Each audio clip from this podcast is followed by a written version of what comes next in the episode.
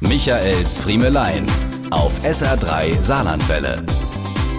Eine Kaffeepad-Maschine ist für Gesellschaften ab 30 Leuten eventuell nicht das Gerät der ersten Wahl. Davon konnte ich mich dieser Tage bei einer kollegialen Zusammenkunft aus erster Tasse überzeugen.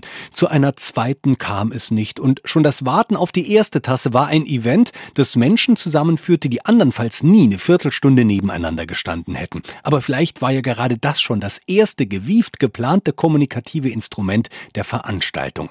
Jedenfalls wurde sehr schnell deutlich, dass nicht, wie einst von Karl Lagerfeld konstatiert, die Jogginghose den Untergang des Abendlandes einläutete, sondern die Erfindung der Pad-Maschine.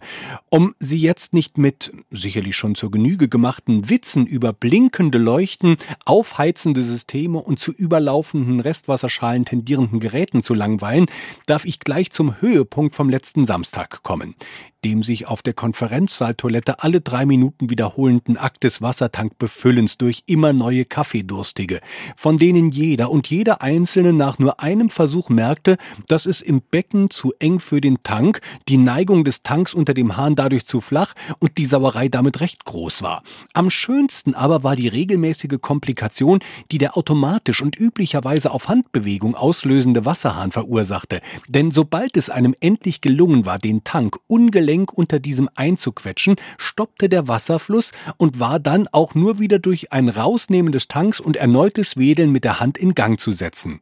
Eigentlich gibt es nur eine Kaffeepad-Geschichte, die mir noch besser in Erinnerung geblieben ist. Und das, obwohl sie schon viele Jahre zurückliegt.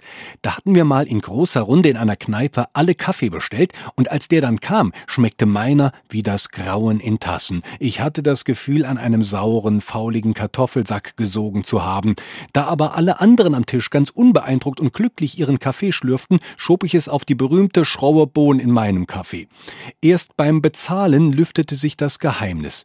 Nachdem ich dem Wirt von meiner Erfahrung berichtet hatte, platzte der ganz zufrieden heraus. Siehst es, han ich doch gewusst, dass mir's rauskriegen. Ey, bei der Ersttass, da han ich noch das alte Kaffeepad von vor zwei Wochen drin gehabt. Mir wusste aber nicht mehr, welche Tass das jetzt von Eire war. Ich han noch gesagt, der wird sich schon melle. Michaels Friemelein.